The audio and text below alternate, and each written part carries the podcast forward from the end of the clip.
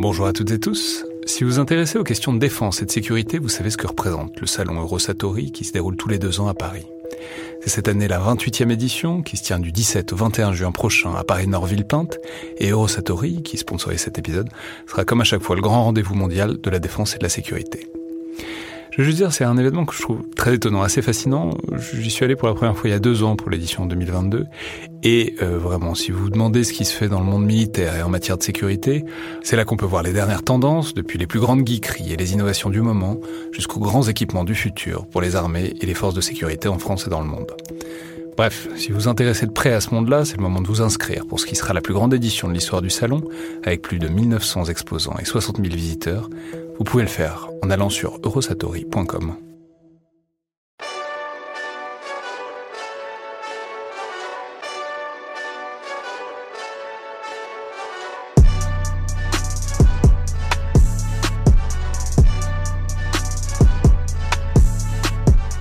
Bonjour à toutes et tous et bienvenue dans le Collimateur, le podcast de l'Institut de recherche stratégique de l'école militaire, l'IRSEM, consacré aux questions de défense et aux conflits armés. Je suis Alexandre Jublin et aujourd'hui pour parler de la situation euh, dans le nord-est syrien, en particulier depuis l'offensive militaire turque euh, de l'automne dernier et puis tous les bouleversements euh, stratégiques que celle-ci a provoqué, j'ai le plaisir de recevoir Arthur Kenney, docteur en sciences politiques, chercheur notamment au sein du programme ERC, c'est-à-dire un programme européen de recherche Social Dynamics of Civil Wars de Paris 1, auteur aussi de l'ouvrage Syrie, anatomie d'une guerre civile, paru en 2016 chez CNRS Éditions, écrit avec euh, Gilles de Ronsoro et Adam Bachko, qu'on avait reçu dans le podcast il y a quelques semaines pour parler euh, de l'Afghanistan. Donc bonjour et merci beaucoup d'être avec nous Arthur. Bonjour et merci. Alors je suis très heureux qu'on puisse faire cette émission parce que pour être très transparent avec les auditeurs, c'est quelque chose qu'on avait euh, essayé de faire, euh, de monter il y, a, quelques mois, en octobre justement, au moment de cette offensive militaire turque euh, en territoire syrien, face aux forces kurdes avec la semi-bénédiction de l'administration américaine.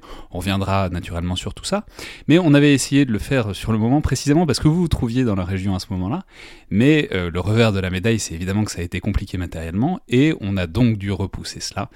Et on peut maintenant y revenir un peu plus facilement, euh, malgré le confinement, et donc parler euh, de tout ça avec un peu plus de recul, et une fois que la situation est un peu moins brûlante. Alors, évidemment, on entre probablement dans un des problèmes politiques et géopolitiques les plus compliqués du XXe siècle, au moins quand on parle du Kurdistan, et un podcast euh, ni 10 n'y suffirait pas. Donc je vais devoir résumer un peu rapidement et abruptement les dimensions les plus historiques et géographiques de la question, Évidemment, arrêtez-moi si vous semble manquer quelque chose de central. Mais disons deux données de base par lesquelles on pourrait commencer. C'est peut-être d'abord la, répartition de la population kurde dans une région euh, relativement, voire très montagneuse, entre euh, quatre pays aujourd'hui que sont la Turquie, euh, l'Irak, la Syrie et l'Iran. Et une deuxième donnée, c'est un mouvement indépendantiste dont on pourra discuter de l'importance, mais qui a toujours l'ambition, au moins théorique, de créer un grand État kurde, comme ça avait d'ailleurs été évoqué, voire promis à la sortie de la Première Guerre mondiale, État qui euh, nécessairement empiéterait sur les territoires de ces quatre pays, qui par conséquent n'ont pas toujours vu ça avec beaucoup de bienveillance, c'est le moins qu'on puisse dire, au cours du long XXe siècle. Mais pour entrer encore plus directement dans le sujet qui nous concerne aujourd'hui, il y a clairement un pays pour qui ce mouvement indépendantiste est plus qu'un problème, mais une menace existentielle, c'est clairement la Turquie, qui lutte euh, de manière acharnée et tout à fait violente euh, contre l'indépendantisme kurde, contre son parti, euh, le PKK, et son chef actuel, Abdullah Öcalan, qui est emprisonné en Turquie sur une île prison depuis 1999. Donc, peut-être pour commencer par là, est-ce que vous pourriez simplement nous rappeler à quand ça remonte exactement et pourquoi c'est un sujet si sensible politiquement et même stratégiquement pour la Turquie, cette question kurde et ce mouvement kurde? Alors, pour y répondre, il faut bien comprendre que la Turquie, au lendemain de la Première Guerre mondiale, a eu très peur de disparaître. Les pertes territoriales de ce qui était à l'époque l'Empire, puis ensuite euh, l'occupation étrangère, les révoltes prises grecques euh, à l'ouest, ont poussé l'État turc à mettre en place une doctrine euh, qui voit toute division ethnique ou religieuse comme un danger majeur. On se rappelle du sort qui avait été réservé aux Arméniens, eh bien, les populations kurdes, qui peuplaient quasiment les mêmes espaces, sont devenues à leur tour euh, un problème perçu comme une menace directe pour la stabilité de l'État turc. Par la suite, les années 70 et surtout 80 ont été en des périodes de guerre civile pour la Turquie avec des révoltes, coups d'État successifs, une scène politique extrêmement large, extrêmement active. Et le mouvement kurde était une tendance politique très plurielle, très divisée en interne, comme l'ensemble, mais euh, voilà, une parmi d'autres. Par la suite, euh, ce qui a permis au, au PKK de, de, de, se former, de devenir dominant et de faire donc autant peur à la Turquie, c'est l'aide, c'est l'aide du régime syrien.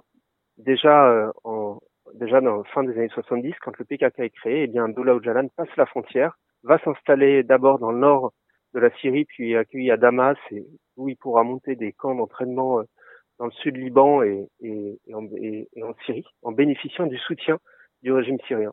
Et c'est toute une guerre larvée que vont se faire le régime syrien et la Turquie, le régime syrien instrumentalisant la question kurde pour déstabiliser son voisin turc. évidemment, euh, ensuite, le problème a des conséquences directes sur les populations kurdes en Turquie qui ont subi des répressions extrêmement dures, ont euh, encouragé énormément de jeunes kurdes à rejoindre euh, le mouvement, euh, le mouvement armé, armé kurde.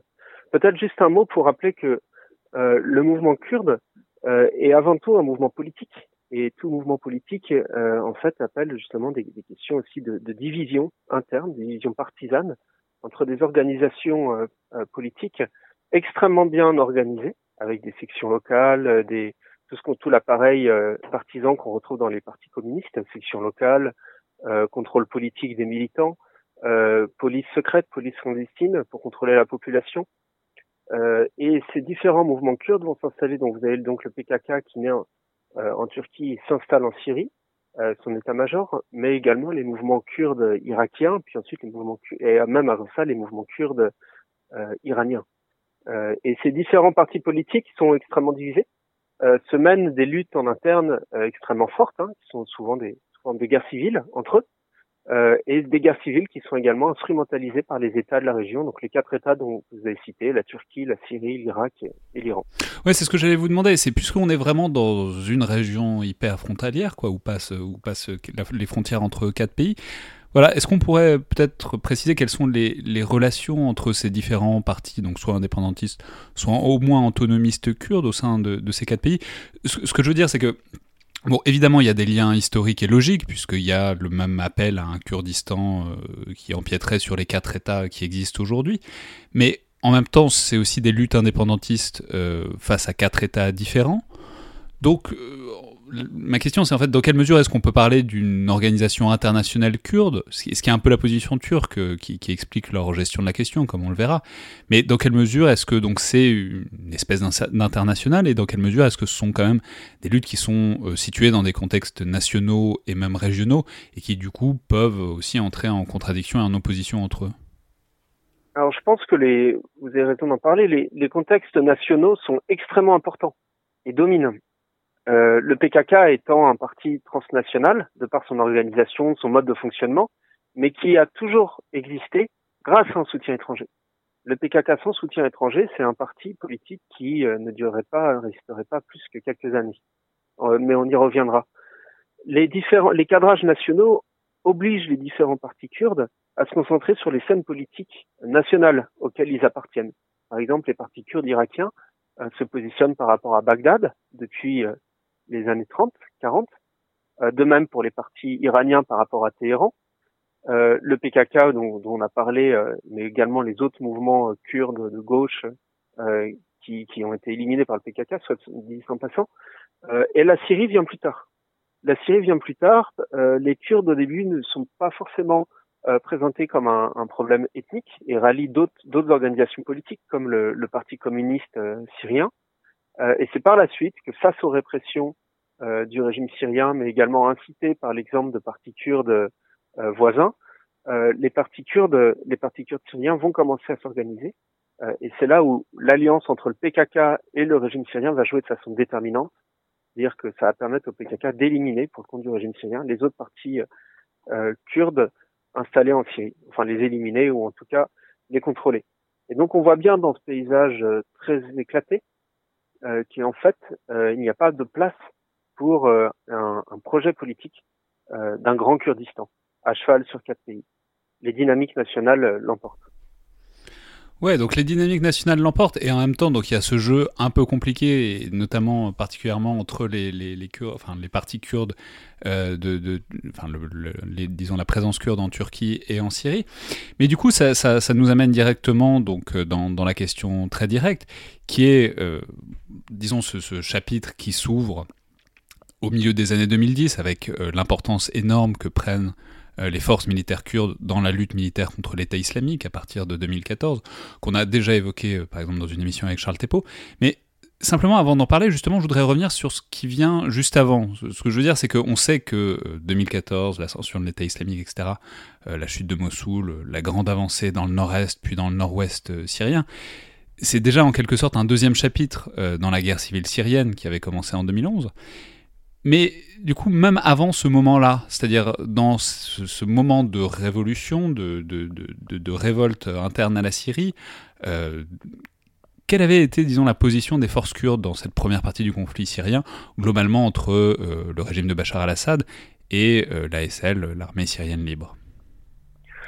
Alors, il faut souligner que les Kurdes ont participé fortement à la révolution syrienne dès 2011 hein, dans des manifestations euh, unanimistes, euh, multiculturelles.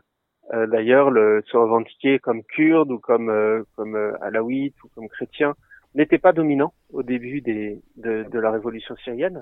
mais juste, je vous interromps, je vous interromps une seconde. Je, vous interromps une seconde parce que justement, c'est par rapport à ce que vous expliquiez juste avant, c'est-à-dire le fait que le mouvement kurde soit quand même né du soutien du régime syrien, donc même avant Bachar, de, de donc forcément d'Afez al-Assad.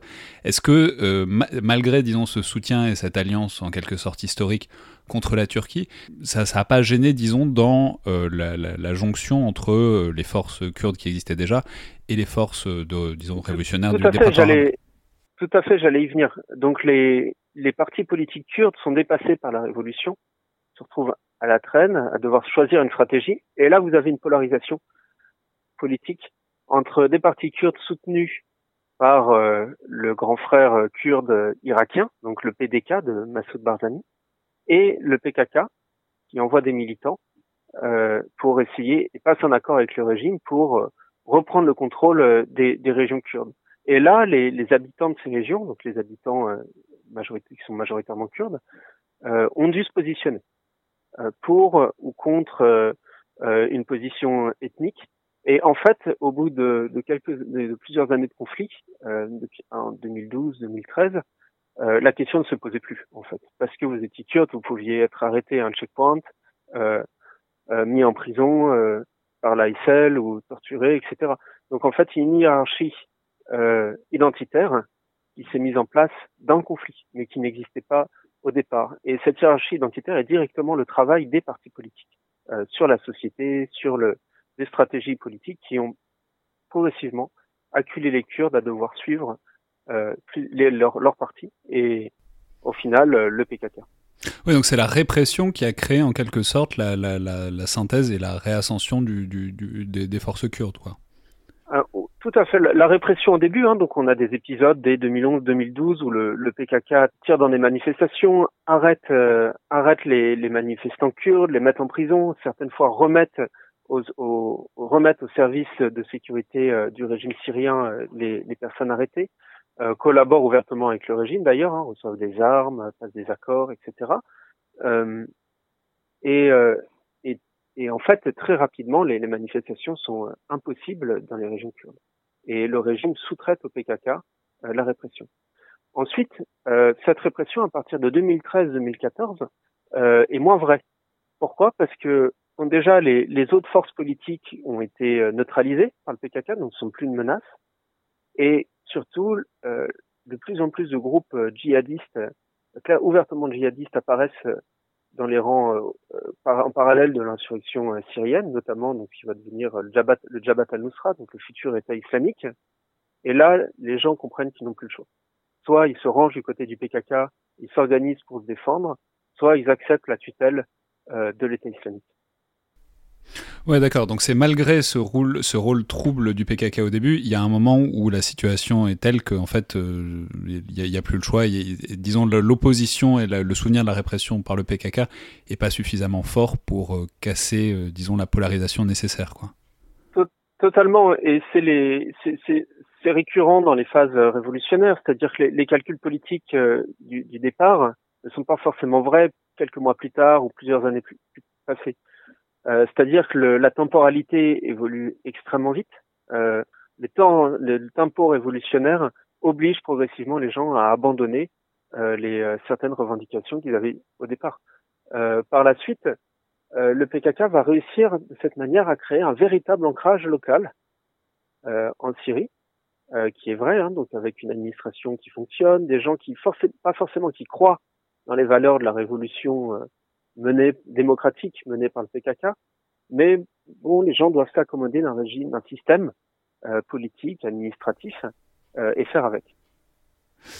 Ouais, alors peut-être disons un mot de ce système euh, politique et administratif, puisque vous avez euh, évoqué à plusieurs reprises, disons, la parenté, si ce n'est l'affiliation avec euh, les partis communistes de la région au départ.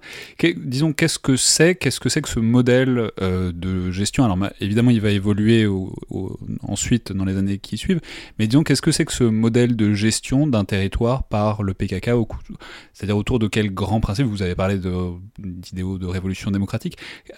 disons, comment, en quoi est-ce que ça consiste concrètement euh, sur le terrain? Alors tout à fait. Donc c'est des, euh, des modes de gestion des populations qui ne sont pas nouveaux pour le PKK. Euh, ils sont théorisés dans les années euh, fin des années 70, 80, mis en pratique euh, dans certaines régions très très euh, montagneuses, très très marginales de la Turquie, dans certains petits villages. le PKK a également tient toute la, une bonne partie de la diaspora kurde en Europe, qui lui assure une manne, financière, mais également un réservoir de militants qui l'entraînent, qui l'encadrent, euh, et donc progressivement une matrice euh, de gouvernement des populations, un label PKK, s'est mis en place sur le modèle d'un parti communiste qui sera un parti euh, transnationalisé. L'arrestation d'Abdullah Jalan en 99 et les, les, années 2000 ont été un moment de, de, de, rupture au sein du parti. Pas forcément de rupture, mais en tout cas, il y a eu, il y a eu une, une refondation de la matrice euh, du, du pas du fonctionnement interne, mais de la matrice euh, institutionnelle, qui, en cas de conquête d'un territoire, devait être proposée aux populations. Et c'est là où, euh, avec un peu de, de, prenant un peu de théorie de Bushkin, alliant ça aux théories ojalaniennes, finalement, une matrice est née, où qui est donc le, le gouvernement du peuple par le peuple, c'est-à-dire une sorte d'autonomie, donc créer des comités locaux créer comités locaux qui doivent élire donc des représentants, représentants qui ensuite euh, créent des, cantons, puis ensuite par la suite donc c'est devenu des, régions.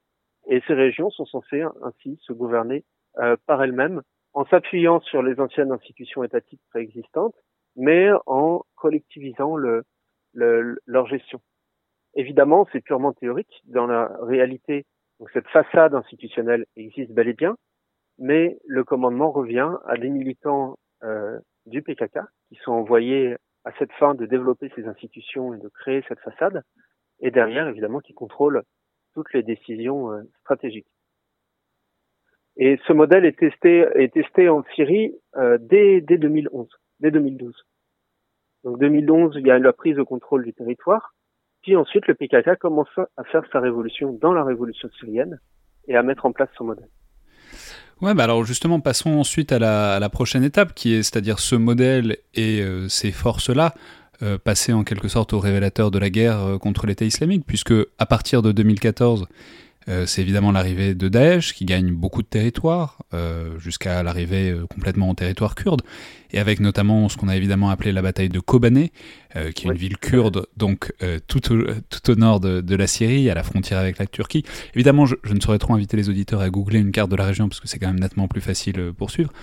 Mais Kobané, c'est en même temps une ville qui est pas très loin non plus de Raqqa, qui est la capitale de l'État islamique, qui est une grosse centaine de kilomètres au sud. Donc en fait, ma question c'est militairement, à quel moment est-ce que ça se déclenche vraiment pour les forces kurdes? C'est-à-dire, à quel moment est-ce qu'elles se mettent vraiment à se lancer complètement dans la lutte contre l'État islamique? Est-ce que c'est avec la bataille de Kobané que ça se déclenche ou est-ce que disons, les, les, Kurdes perdaient du terrain et que Kobané a été en quelque sorte le dernier point de, recul avant de repartir vers l'avant? Euh, Oui, tout à fait. Les, premiers combats, en fait, entre des forces kurdes pro-PKK euh, datent de 2012, et avec non pas des forces djihadistes à l'époque, mais avec l'ASL, où les forces euh, du PKK les attaquent, euh, neutralisent les armes, détruisent des unités. L'ASL, on va juste rappeler que c'est l'armée syrienne libre, donc euh, disons la manière de, l'organisme qui a en quelque sorte syndiqué les, oppositions au régime de Bachar al-Assad avec toute l'ambiguïté puisqu'on sait qu'il y a un certain nombre de forces plus ou moins djihadistes qui se sont mis à proliférer, disons, si ce n'est dans son sein, en tout cas dans le périmètre de l'ASL.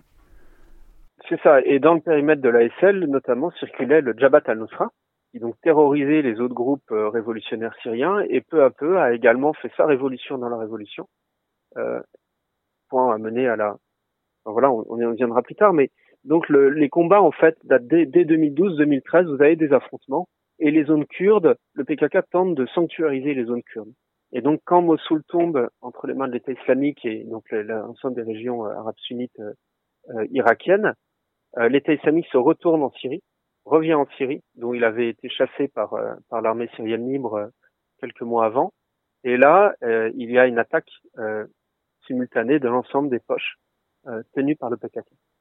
Et donc, on en arrive à le PKK recule jusqu'à la bataille de Kobané, qui défend ardemment, et finalement, avec le soutien international que l'on connaît, qui lui a permis, depuis Kobané, ensuite de reprendre l'offensive jusqu'à reprendre l'ensemble des territoires encore tenus euh, par l'État islamique. Donc la bataille de, Kobané en quelque sorte est un pivot puisque c'est euh, effectivement le moment où les forces kurdes reçoivent le soutien, puis euh, deviennent le bras armé euh, de la coalition internationale contre l'État islamique, qui vraiment se met en place euh, en 2015, mais dont on sait, on en a déjà souvent parlé, qu'elle veut bien engager des moyens notamment aériens, mais rechigne beaucoup à engager des troupes au sol, donc ça va être beaucoup le rôle des, forces kurdes dans ce contexte-là. Et, et, du coup, ma première question, c'est comment est-ce que tout ça se met en place? C'est-à-dire, quel est l'accord, euh, s'il y en a vraiment un d'ailleurs, entre euh, les forces kurdes, donc notamment les forces kurdes syriennes, et cette coalition? C'est-à-dire, est-ce que c'est une sorte d'alignement temporaire d'intérêts ou est-ce qu'il y a une sorte de deal plus ou moins explicite qui est passé entre les Kurdes et euh, les États-Unis, la France, le Royaume-Uni, entre les puissances occidentales qui décident de s'appuyer sur les Kurdes pour faire reculer l'État islamique? C'est une très bonne question. Donc en fait, il s'agit d'un partenariat et pas d'une alliance stratégique. Et la différence est très importante. J'y reviens tout de suite. C'est-à-dire que, donc, on avait dit au début de cet entretien que le PKK avait eu besoin d'alliances euh, régionales pour euh, devenir un parti dominant et surtout survivre aux différentes crises euh, militaires qu'il a traversées. En 2014, Kobané est un pivot parce que le PKK passe d'alliances régionales qui jusque-là lui permettaient de se maintenir, notamment avec la Syrie et l'Iran, à un, un, partenariat euh, international avec les pays occidentaux, donc surtout les forces, les forces états-uniennes. Euh, et cela est extrêmement important parce que ça va changer tout le positionnement stratégique du mouvement dans la région. Or, euh, il y a donc deux discours à ce moment-là qu'on peut entendre au sein de l'élite euh, cadre du, chez cadre du PKK. L'un est donc un personnel euh, donc euh, d'élite, euh, de cadres et de généraux du PKK qui sont en Syrie, qui sont là pour mener l'offensive aux côtés de la coalition, qui eux ont tendance à croire que cette, ce partenariat avec les Occidentaux peut se transformer à terme en une alliance stratégique si les Américains décident de rester, d'ouvrir des bases pérennes en Syrie. Et une autre partie du mouvement qui est beaucoup plus réaliste, beaucoup plus, pragmatique, qui n'a de cesse à considérer cette cette relation avec les occidentaux comme quelque chose de forcément à terme euh, euh, euh, limité.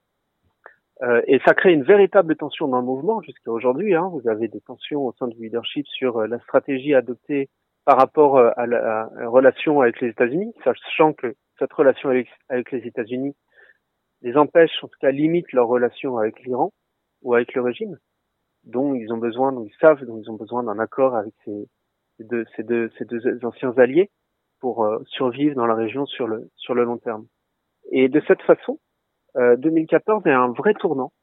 C'est-à-dire que non seulement le parti va pouvoir contrôler un territoire immense, le nord-est syrien, qu'il n'avait jamais fait jusque-là, et d'autre part va recevoir une aide colossale. Et une aide, et c'est là où la question de savoir s'il y a eu un pacte, une, une alliance, etc., euh, euh, scellée, euh, est, est, importante parce qu'en fait, cette aide que le, que le PKK va recevoir, en fait, il la reçoit comme un blanc-seing de la part des Occidentaux, à condition de combattre l'État islamique. Et aucune euh, contre, euh, contrepartie politique n'est demandée au PKK, qui va donc avoir le champ libre pour mettre en place sa doctrine et son mode de gestion des populations. Ce qui évidemment crée de nombreux paradoxes, paradoxes entre le parti et ses anciens alliés, euh, syriens et iraniens, qui euh, jusqu'à aujourd'hui veulent le faire, veulent le faire payer euh, cette, cette, cette, relation privilégiée qu'il a eue avec les Occidentaux, mais également paradoxe pour les, les, forces de la coalition qui se sont retrouvées donc à soutenir un parti qui est sur la liste des, des organisations terroristes et qui a fait la guerre contre la Turquie. Oui, mais alors parlons-en. Je rappelle qu'en 2015, en, juste un point, en 2015, euh, pour illustrer ça, en 2015, il y a donc la, la, un soulèvement kurde mené par le PKK en Turquie, on va appeler la, la guerre des villes, qui va pousser la Turquie à devoir réagir extrêmement violemment pour reprendre euh, la, plupart des centres-villes des villes kurdes dans l'est de la Turquie. Euh, et donc le, ça va se payer par des, euh, des dizaines de milliers de morts. encore jusqu'à aujourd'hui, on n'a pas, on n'a pas le chiffre alors même que les Occidentaux sont en train de soutenir le PKK en Syrie. La Turquie est obligée de mener des, guerres sur son territoire pour, euh, pour mettre fin euh, à l'insurrection. Oui, mais alors justement, parlons-en parce que la Turquie, euh, donc on a vu évidemment que c'était des relations conflictuelles depuis des années, que le PKK s'est fondé pour, pour lutter contre le régime turc sur le territoire turc. Mais en fait, la, la Turquie, elle faisait partie de la coalition contre l'État islamique. Donc comment est-ce que euh, ça a été géré, si ça a été géré? C'est-à-dire comment est-ce que cette contradiction est, apparue, même, enfin je veux dire dans les opérations, enfin les opérations contre Daesh, la Turquie en faisait partie, ou en tout cas, et au moins fournissait des bases arrières, notamment pour les forces aériennes de la coalition. Donc avec ce, comment dire, comment est-ce que a été géré sur le moment ce paradoxe que euh, la Turquie euh, soutenait les forces qui lui faisaient la guerre si ce n'est au même moment, mais quelques années auparavant et encore quelques mois après Alors, c'est le, c'est tout le, toutes les, en fait, tensions souvent inhérentes hein, aux interventions occidentales hein, depuis euh, depuis euh, les années 2000, pour être gentil, euh, qui est en fait une multiplication des types de forces employées sur le théâtre d'opération. Donc, les forces spéciales américaines directement sous direction de la Maison Blanche étaient elles en Syrie auprès des Kurdes alors que l'armée américaine, avec son tous les paradigmes otaniens, etc., étaient eux axés sur la Turquie. Euh, et c'était donc cette euh, plutôt euh, l'alliance stratégique avec la Turquie qui permettait à la coalition de mener des frappes contre l'État islamique, donc auquel la Turquie était associée comme beaucoup de pays de la région. Et derrière, donc des opérations type plus commando menées par des forces spéciales en Syrie. Et par exemple, pour ne prendre que l'exemple des États-Unis, on était dans un vrai un vrai dilemme hein, pour l'administration américaine, qui euh, dont le personnel local était de plus en, devait travailler et passer des, des accords avec les Kurdes, et l'état-major qui lui était euh, sur un cadre otanien, plutôt sur une position turque, à, à voilà à, à, vouloir stopper la relation avec le PKK, en tout cas essayer de la, de la contrôler. Euh, et cela, ça nous a conduit jusqu'en donc en 2017, donc à octobre 2017, à l'offensive turque. L'offensive turque en fait résulte directement de ce paradoxe. C'est parce que les Occidentaux, les armées occidentales sont avec le PKK, ne donnent aucune garantie à la Turquie euh, sur la manière de gérer, d'encadrer le PKK, sur les, accords sur les armes, euh, transfert de compétences d'armement au PKK, euh, que la Turquie, à un moment, se sent obligée d'intervenir pour limiter l'entreprise du PKK. Donc la Turquie se sent obligée d'intervenir en, 2019 parce que justement le, le PKK est et met, met, sous tension euh, les troupes occidentales en utilisant leurs ressources pour euh, construire son territoire et se faire créer une base arrière pour attaquer la Turquie. Et on a de nombreux exemples où, où plusieurs fois le, des, des, accords, en tout cas des garanties, le, les Américains tentent d'obtenir des garanties des Kurdes que les Kurdes ne respectent que très rarement. finalement des, des, systèmes de défense des premières lignes du PKK sur la frontière turque sont démantelés. Mais en fait, on s'aperçoit que d'autres tunnels sont construits alors même que ces systèmes de défense sont démantelés. Et donc, ça pousse la Turquie progressivement, en voyant que les garanties américaines ne fonctionnent pas, à décider de lancer sa propre offensive.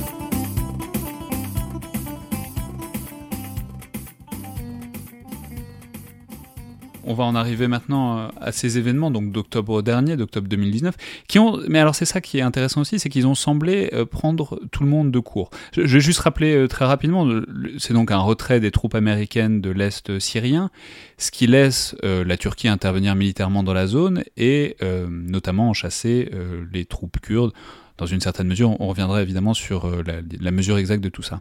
Mais justement, ma, première question serait de savoir si ça a vraiment pris tout le monde de, de court à l'automne 2019. Euh, Ce que je veux dire, c'est qu'il y avait déjà plein de signes avant-coureurs. Déjà un an plus tôt, en 2018, Donald Trump avait parlé de retirer toutes les troupes américaines de Syrie, puis il avait dû faire marche arrière, puisque son secrétaire d'État à la Défense, donc James Mattis, avait démissionné sur le champ, ainsi que euh, l'émissaire spécial à la lutte anti-Daesh. Donc, d'une certaine mesure, c'était euh, sur la table déjà depuis au moins un an.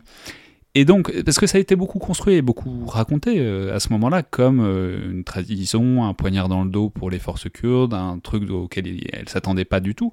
Mais vous, qui étiez sur le terrain euh, à ce moment-là, est-ce que ça a vraiment pris les acteurs locaux et les, états-majors kurdes de court Ou est-ce que c'était quand même, disons, quelque chose qui était sur la carte pour eux, un peu prévisible, et qu'ils ont géré, même s'ils n'avaient pas les moyens de le gérer, d'y faire face totalement militairement? Alors c'était quelque chose à laquelle il, il, se préparait. Il pensait pas que ça arriverait comme ça. C'est-à-dire que la veille du départ américain, vous avez encore des, des, les cadres de l'administration américaine et les, officiers en place qui disent aux Kurdes qu'ils restent, qu'ils ont réouvert des bases, qu'ils ont du matériel qui arrive, etc. Et dans la nuit tombe la décision du retrait. Et là, les Américains, donc en 24 heures, évacuent les bases et, se retirent. Et là, on voit donc en fait ce qui est important, donc le prix de cours, savoir qui a, qui a été pris de court exactement. Bon, la Turquie, tout le monde savait qu'elle massait des troupes à la frontière et que c'était avec une forte volonté d'intervenir comme elle avait déjà fait euh, euh pour empêcher les, le, PKK de faire une continuité territoriale le long de sa frontière euh, avec Afrin. Donc ça, c'était pas forcément très très étonnant et d'ailleurs le PKK était plutôt bien préparé avec des tunnels, des fortifications qui ont permis de ralentir l'offensive turque, même malgré le fait que c'est une zone très très difficile à descendre. Euh, mais finalement, ceux qui ont été pris de court, c'est, même, les, les le personnel américain sur place, les forces spéciales, le, le, le personnel civil ou militaire sur place, qui était dans une, une tendance très très autonome euh, par rapport à l'ensemble de l'état-major de l'établissement américain, et donc finalement, euh, qui laissait croire aux Kurdes euh, qu'ils allaient rester, alors même que, euh, évidemment, la, la dépendait de la, de la décision présidentielle de Donald Trump. Euh, et donc finalement, euh, c'est des Américains qui eux-mêmes euh, se tirent une balle dans le pied. Hein, donc on a l'armée américaine qui, qui, qui se retrouve par certains endroits bombardée comme un Kobané par, la, par le, à quelques centaines de mètres de leur base par la Turquie, des, tous les partenaires de la coalition qui sont également qui se retrouvent sous le feu à devoir évacuer en vitesse dans des conditions euh, extrêmement chaotiques pour la coalition, donc pas pour les Kurdes hein, qui étaient préparés où euh, vous avez euh, l'ensemble du camp de Ain Alissa, qui est un camp où il y avait donc plusieurs familles de djihadistes enfermés, euh, qui se retrouvent à partir dans la nature, quand au passage d'un convoi de la coalition qui, qui, bombarde autour de lui pour, pour essayer de se frayer un chemin.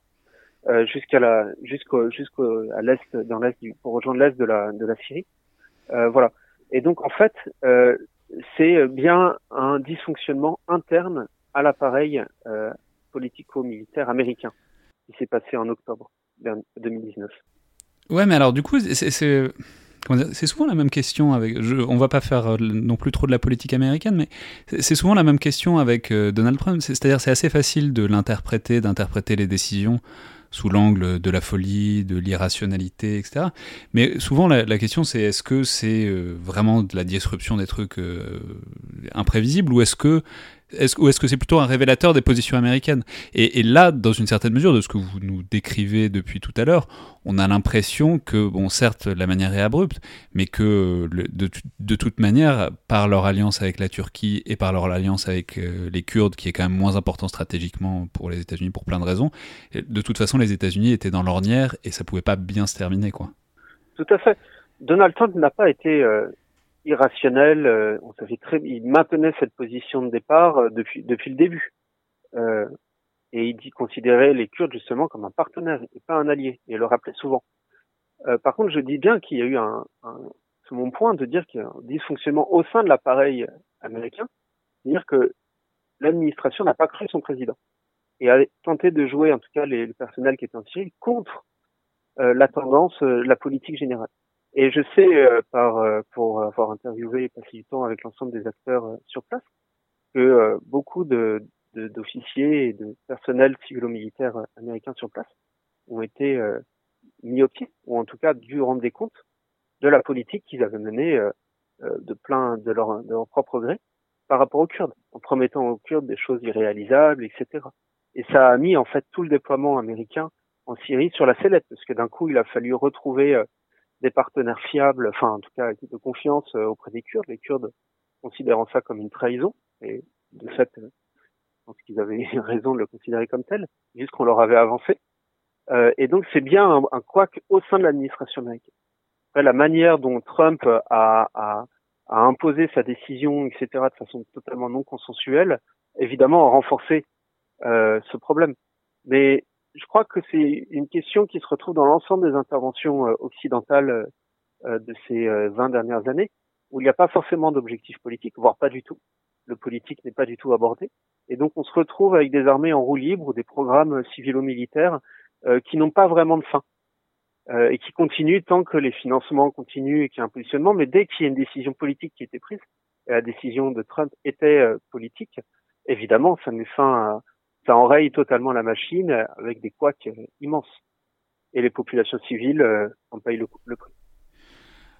Ouais, alors justement, parlons-en, entrons peut-être maintenant euh, dans le détail de la manière dont ça. Donc, on a bien compris qu'ils n'avaient pas été pris totalement de court, mais entrons maintenant dans, la manière dont ça a été géré. Alors, alors puisque vous y étiez sur le moment, d'abord peut-être dites-nous où, vous y étiez, mais surtout ensuite, ma question c'est comment est-ce que ça a été perçu et géré euh, dans la région et par les Kurdes. Ce que je veux dire, c'est que les forces kurdes sortaient quand même de plusieurs années de lutte militaire extrêmement intense contre euh, l'État islamique. Et euh, je crois que l'offensive directe turque a fait un peu plus de 500 morts, beaucoup, beaucoup de déplacés, mais un peu plus de 500 morts. Donc, disons, quelle est l'ampleur militaire réelle de cette intervention et de cette attaque turque? Dans quelle mesure est-ce que les Kurdes ont réussi à l'absorber et à la gérer? Ou pas C'est-à-dire quelle est son importance stratégique, puisque vous, vous avez pu le voir sur le moment, euh, en quelque sorte aux premières loges le, tout à fait. Le PKK a réussi à absorber cette, offensive, a plutôt bien géré euh, tout ce qui est question de la gouvernance, la réponse militaire proportionnée, euh, et finalement s'en sort bien, alors que l'ensemble des acteurs étatiques de la région sont dans l'embarras et, sont mis en difficulté. Hein. La, la, Turquie a réellement grillé des cartes dans ses relations avec les pays occidentaux dans cette offensive choisissant la manière forte. Le PKK, lui, s'en sort euh, plutôt bien jusqu'à maintenant. Évidemment, à terme, les choses risquent de se retourner contre lui, mais mais euh, mais voilà. Pour comprendre comment le, le, PKK a fait pour absorber cette, cette offensive, hein, qui était une véritable offensive, hein, avec des centaines de milliers d'hommes turcs, de l'armée turque mobilisée, des bombardements et finalement des, de ce que disent les, troupes du, PKK du Kurdes en Syrie, ils disent euh, l'armée turque était euh, bien pire que euh, l'État islamique c'est-à-dire à, combattre avec une aviation, une artillerie, etc. Euh, finalement, le, PKK a réussi à absorber ce que déjà sur le plan, euh, donc sur le plan militaire, il était très bien préparé avec des tunnels, des brigades, environ 120 000 hommes mobilisables, dont peut-être seulement 15 000, 10 à 15 000 troupes d'élite qui ont vraiment combattu et, tenu front, mais qui globalement avaient les moyens, non pas forcément de tenir le front, mais de tenir le territoire, les villes, euh, de faire en sorte qu'il n'y ait pas de, de poche insurrectionnelle euh, dans, en arrière. Et ça, c'est extrêmement important. C'est que la police politique, le contrôle de la population est extrêmement serré. Ensuite, euh, le parti s'appuie également sur une administration de plus de, de 250 000 euh, fonctionnaires avec notamment 40 000 profs, euh, mais également euh, toute une administration qui fonctionne à ses frais, avec des salaires relativement bien payés, environ 300 euh, dollars par mois, alors que dans les zones régimes, les salaires vont entre 50 et 100 dollars euh, par mois pour les fonctionnaires. Euh, et finalement, le PKK a réussi à, à susciter, à, à, maintenir, à être résilient grâce à son extraordinaire capacité d'organisation de l'économie, du social, créer des réseaux locaux, etc non pas que les gens soutiennent le PKK de plein gré, mais c'est la seule option euh, viable qui sont. Et donc la Turquie a échoué. Euh, la Turquie euh, avait deux objectifs briser militairement le PKK. Ça, finalement, la Turquie n'a pas réussi. la Turquie cherchait un, point d'annihilation pour créer un, un, un, une bascule stratégique, c'est-à-dire par exemple une bataille comme Kobané, bloquer plusieurs dizaines de milliers de troupes du PKK pour les pour les anéantir et les défaire. Et le deuxième objectif, c'était de créer une situation euh, chaotique, mettre le parti à bout dans ses modes de gestion des populations, pour susciter soit un euh, le, la récupération, le retour de certains cadres euh, de, la, de l'ancienne armée libre syrienne qui auraient pu euh, essayer de reprendre certaines villes, et deux, permettre au régime de revenir dans le nord-est syrien suite à l'affaiblissement du PKK. Or, aucun de ces deux scénarios n'a fonctionné.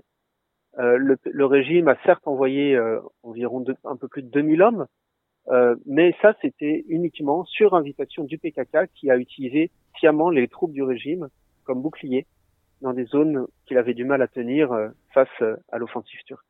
Et donc on voit bien là une véritable stratégie civile, économique, militaire, politique de la part du PKK qui lui a permis donc d'absorber cette offensive.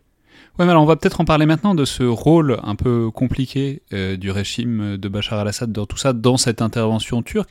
Et pour en parler, il faut euh, sans doute introduire maintenant un nouvel acteur qui profite de tout ça pour euh, se replacer dans l'affaire et, dans la zone. C'est la Russie. Alors la Russie, évidemment, c'est un allié, particulièrement depuis 2013 et notamment 2015, euh, du régime de Bachar al-Assad. Mais comment, euh, quel est le jeu euh, Expliquez-nous quel est le jeu des, Russes dans cette situation qui n'est pas une situation de retournement d'alliance, puisqu'on l'a dit, les Turcs sont des alliés des États-Unis, mais en tout cas de changement de priorité euh, des Américains qui laisse dans une certaine mesure les Kurdes sur le carreau. C'est-à-dire comment est-ce que les Russes parviennent à se réinsérer, à redevenir un acteur de premier plan de tout ça, et je crois notamment en se servant précisément de, des forces sur le terrain, qui sont les forces, certes maigres et, affamées, mais les forces quand même du régime syrien. Très bien. Euh, alors, les Russes jouent un jeu en Syrie euh, extrêmement important pour eux. Il s'agit de, se recréer, un, de créer un accès en Méditerranée et, aussi d'influencer la politique euh, régionale au Moyen-Orient. Euh, chose qu'ils n'ont jamais réussi à faire, euh, même du temps de la guerre froide. Le Moyen-Orient qui s'est construit comme un précaré américain fin des années 70, 80.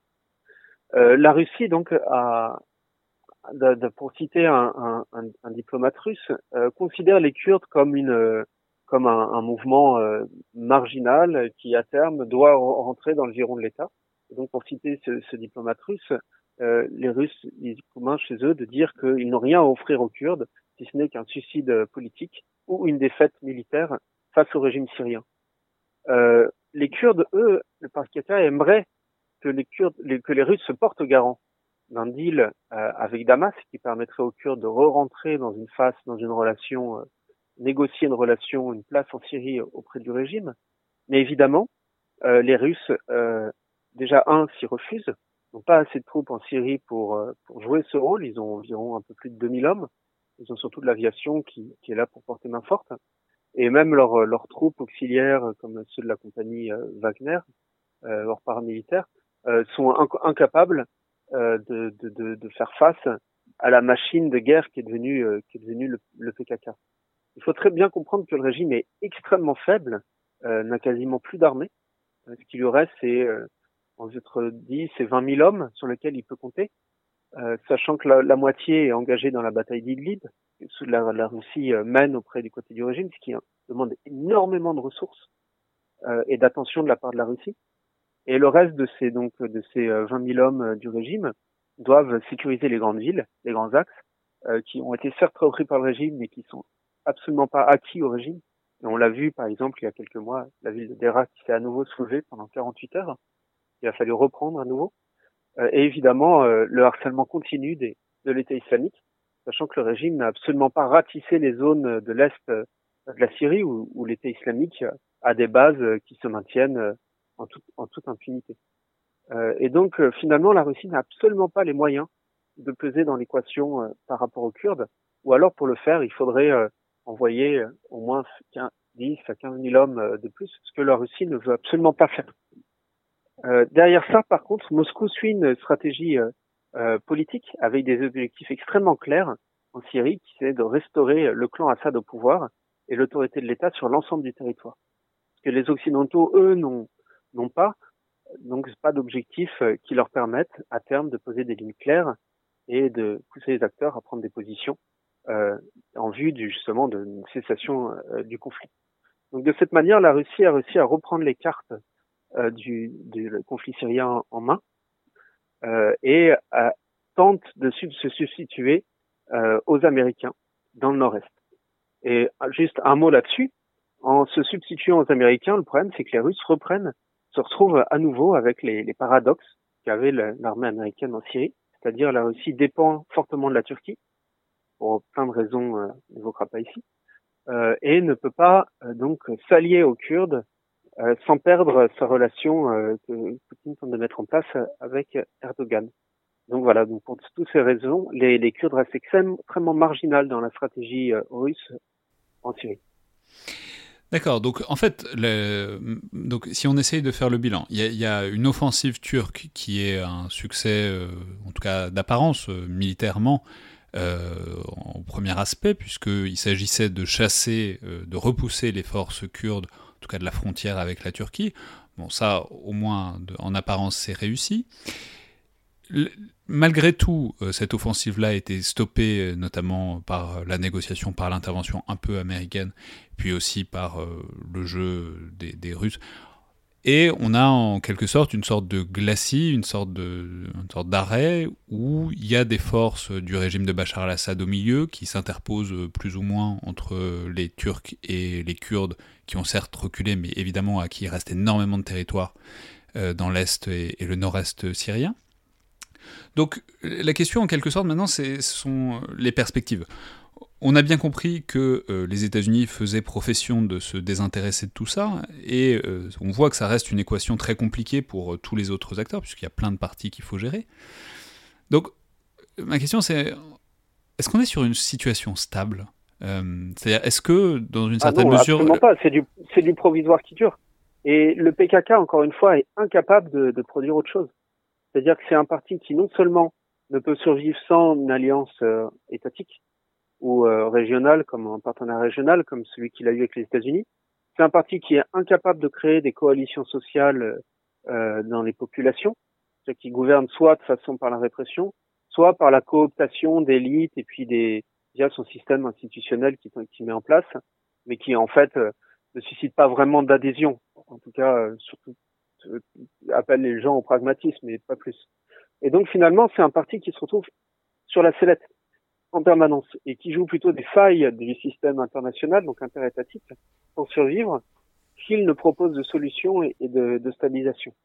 Et c'est triste à dire, mais la vraie solution de stabilisation du, nord-est syrien euh, passe par le retour de l'État. Euh, tout comme de l'État, donc je dis bien l'État syrien, pas forcément le régime syrien, mais euh, tout comme en Irak, le, la question kurde est fortement régulée par Bagdad, beaucoup plus que ce qu'on ne, qu'on ne pense. Euh, et euh, la stabilité du nord de, de l'Irak, du Kurdistan irakien dépend dépend de, de, de, de, la stabilité de ses relations avec Bagdad. Il en est de même, euh, il en est de même en Syrie. Et tant que le PKK se positionne en tentant de capter un soutien russe, euh, une alliance avec euh, un partenariat avec les occidentaux et des relations courtoises, pour pas dire plus, avec l'Iran et Damas, finalement, la solution n'est absolument pas pérenne. Et la, situation reste extrêmement volatile avec une possibilité de reprise d'une nouvelle offensive turque, d'un retour très violent des services de sécurité du régime syrien euh, après plusieurs années, et, euh, et, ainsi de suite. Ouais, mais alors du coup, c'est ça aussi. C'est est-ce que euh, il est possible que la Turquie justement cherche à en remettre un coup en quelque sorte ou est-ce que euh, disons cette enfin parce que la Turquie n'a pas non plus vocation à conquérir euh, la moitié du territoire syrien a priori. Non ce que veut ce que veut la Turquie c'est produire un choc. Donc oui évidemment la Turquie risque de réintervenir euh, pour tout l'ensemble des raisons qu'on a évoquées.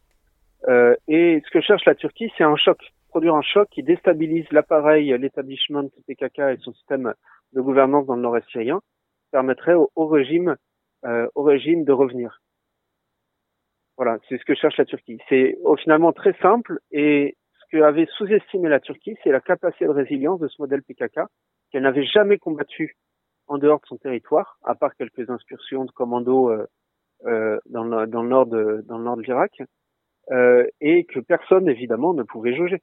Euh, il faut se rappeler qu'en en octobre 2019, au moment de l'offensive, l'ensemble des médias euh, criaient à, à, à l'effondrement euh, du, du modèle kurde dans le nord-est syrien pour avoir été sur place, il n'en était absolument rien. Les populations étaient, étaient euh, très très bien tenues, les prisons n'ont pas lâché. Euh, L'ensemble de l'établissement euh, du PKK est passé dans la clandestinité pour continuer à donc à disparu. Hein. Vous pouvez appeler les téléphones, plus personne ne répondait, etc. Mais pas parce qu'ils avaient fui, parce qu'ils étaient rentrés dans des QG de commandement euh, et qu'ils avaient la, la, situation bien en main. Et finalement, la, la, Turquie s'est heurtée à un, à un mur qui, qui, voilà qui était en préparation, en gestation depuis depuis des années. Mais vu côté turc, il s'agissait de dire que vaut mieux intervenir maintenant, quitte à ce que ça coûte énormément dans leur partenariat avec les Occidentaux en termes de, de morts, etc., plutôt que d'attendre encore plusieurs années, voire plusieurs mois, et que la situation s'aggrave à nouveau. Et ce que voulait la Turquie, c'était la fin du soutien occidental euh, aux Kurdes, ce qu'elle a partiellement euh, partiellement obtenu, donc avec le retrait américain d'une partie du, nord-ouest euh, du nord-est syrien. Et, enfin, un dernier acteur dont il faut dire quand même un mot, c'est évidemment l'État islamique qui a régressé énormément, mais pas totalement disparu. Et donc de savoir s'il y a un risque de remontée en puissance de, l'État islamique. Je lisais dans une note que vous avez euh, une note de recherche euh, publiée par l'Institut universitaire européen que vous avez euh, publié avec euh, Patrick Henny, que à la suite de l'offensive turque, donc à la frontière, il y avait eu une hausse de 63% des activités de l'État islamique en aval. Donc, bon, d'abord, qu'est-ce que ça veut dire? Et puis ensuite, est-ce que on assiste sur ce terrain qui a été euh, pendant quand même plusieurs années le précaré absolu de l'État islamique. Est-ce qu'on assiste à une vraie logique de reconstitution ou est-ce que ce sont des activités, disons, presque résiduelles euh, et que, euh, disons, la colonne vertébrale a été bel et bien brisée et, durablement pour les années qui viennent? Non, eh bien, l'État islamique, oui, déjà n'a pas été défait totalement et maintenant euh, revient en force. Donc les attaques se multiplient euh, partout sur le territoire du nord-est syrien. Comme je disais, l'État islamique n'a jamais été vraiment chassé des zones de l'est de de l'Euphrate tenues par le régime. Il y a encore des bases, des positions, et les attaques contre les convois du régime sont sont hebdomadaires. les, les, les, forces kurdes ont réussi à limiter l'État islamique un bon moment, et surtout arrivent à contrôler bien les populations.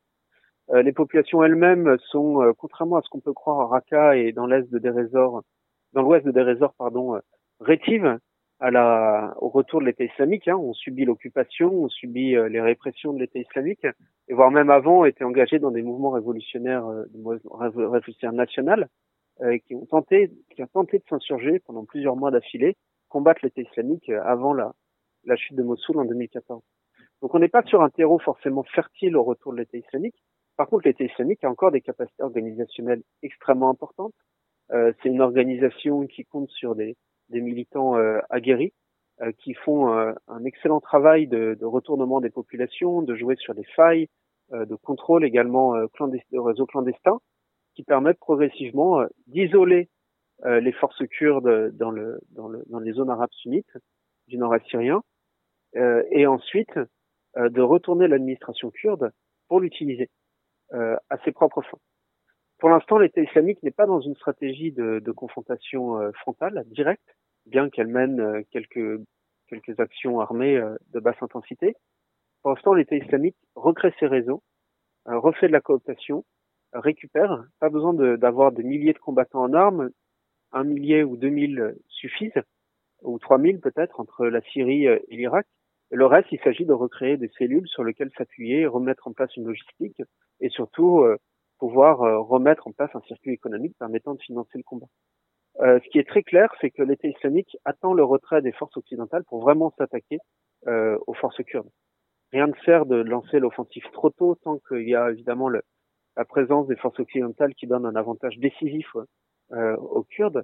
Mieux vaut attendre soit le, un retour partiel du régime, soit un effritement du système kurde dans le nord-est.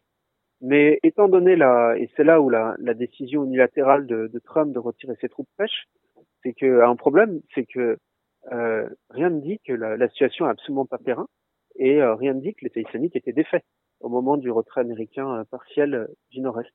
Et donc la question entière reste reste présente. que va-t-il advenir de, de, du retour de l'État islamique alors que le, le retrait occidental s'affirme de plus en plus?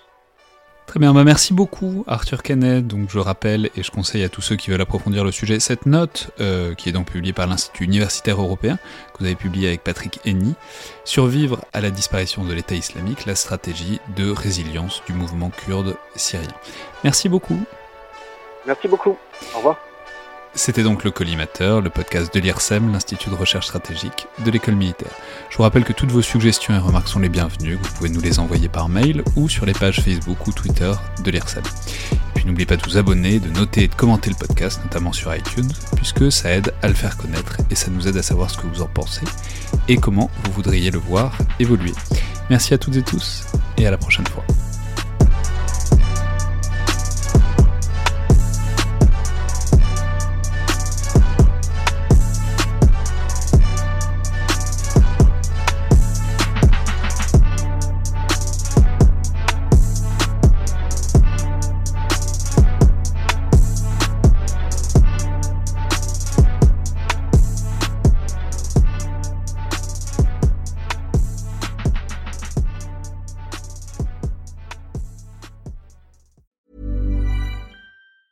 Hi, I'm Daniel, founder of Pretty Litter. Did you know cats tend to hide symptoms of sickness and pain? I learned this the hard way after losing my cat, Gingy. So I created Pretty Litter, a health monitoring litter that helps detect early signs of illness by changing colors, saving you money and potentially your cat's life. Pretty Litter is veterinarian developed, and it's the easiest way to keep tabs on your fur baby's health right at home. Go to prettylitter.com and use code ACAST for 20% off your first order and a free cat toy. Terms and conditions apply. See site for details.